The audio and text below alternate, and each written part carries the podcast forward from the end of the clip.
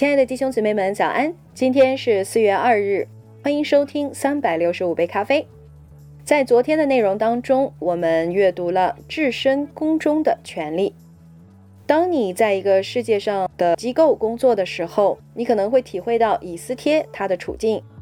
你置身在宫中，就拥有一定的权利。那么，在你的权利的范围之内，你可以为神做些什么呢？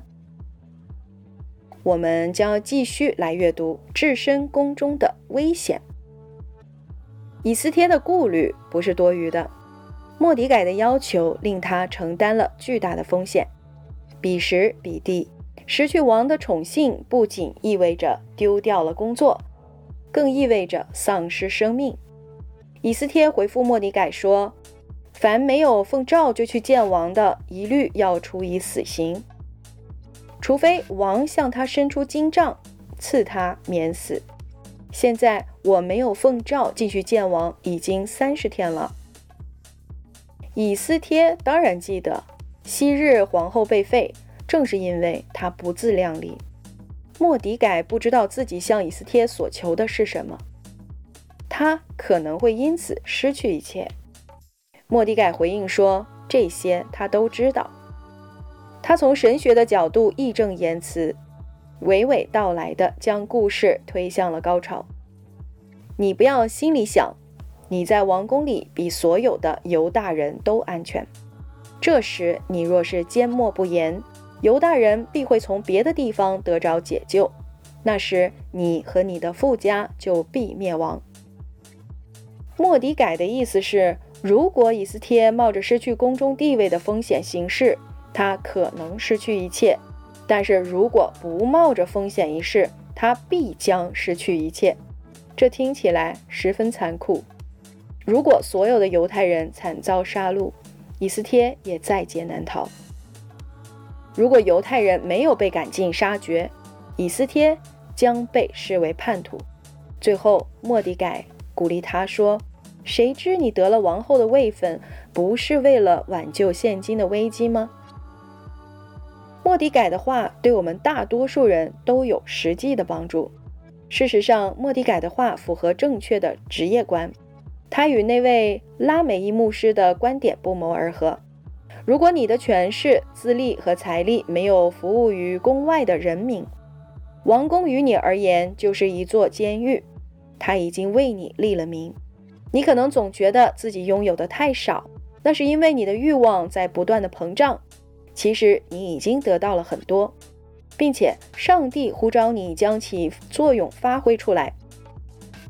人们自然而然地将身份寄于宫中的地位，将安全感寄于应对人生各个变量的驾驭能力，将意义寄于对某个圈子施加的影响力。但是，如果你不愿为邻舍冒失掉宫中地位的风险，那你就被王宫所控制了。你若离开王宫，怎样才能得到一个新名字呢？答案即是恩典。莫迪改对以斯帖说：“谁知你得了王后的位分，不是为了挽救现今的危机吗？”被译为“得了”的希伯来语原文是一个被动动词，更准确的翻译是：“谁知你被赐予王后的位分，不是为了挽救现今的危机吗？”他提醒以斯帖，若不是恩典，他不会得到今天的位分。他的美貌是天生的，不是靠自己挣得的；他的机遇也不是靠自己创造的，一切都是源于恩典。你是否想过自己也是如此？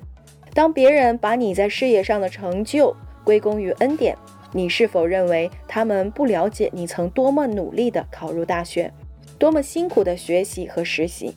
如何努力工作才在同龄人中脱颖而出？诸如此类，不一而足。然而，你的才华不是靠努力得来的，而是被赋予的。机遇之门不是你自己打造的，他们恰恰为你敞开。可见，你所拥有的一切都本乎恩典。因此，你可以大胆借助自身的影响力去服务社会。正如你可以借着自己的能力服务社会。好了，亲爱的弟兄姊妹们，今天我们要阅读的内容“置身宫中的危险”就读到这里。我们也需要常常的去思考一下，我们在现在工作的岗位上，在现在社会的地位上，到底你的源头在什么地方？你的才华、你的能力是来自于谁的呢？你是不是把这一个荣耀归功于自己，还是把它归于神？如果我们明白，我们的成就是来自于恩典，那么我们去服侍的时候，是不是就会觉得轻松很多？今天就讲到这里，我们明天再见。耶稣爱你们。